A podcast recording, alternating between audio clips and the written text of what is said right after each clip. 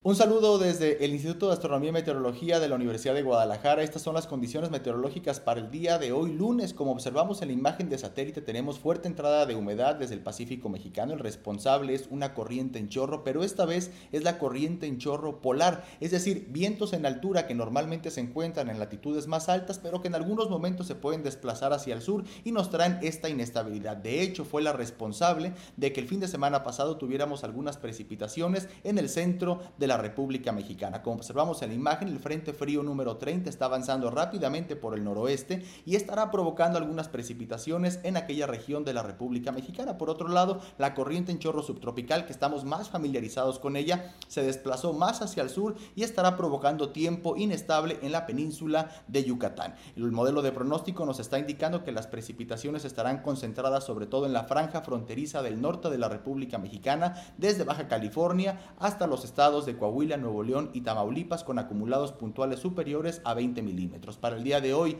en el estado de Jalisco esperamos tiempo más estable que las jornadas anteriores. No se descarta algún chubasco de manera muy puntual, sobre todo en el norte del estado y en, las zonas montañosas. Aquí en el área metropolitana de Guadalajara, las temperaturas máximas entre 24 y 25 grados Celsius, más fresco hacia el norte, Alto Ciénega y temperaturas un poco más cálidas hacia lagunas y la zona costera de Jalisco. Para el día de mañana muy temprano, seguimos amaneciendo con temperaturas de un solo dígito hacia los altos, hacia el norte, Ciénega, y temperaturas algo más cálidas, todavía en rangos frescos, hacia el área metropolitana de Guadalajara, el sur, zona lagunas, y desde luego cálidas hacia Puerto Vallarta.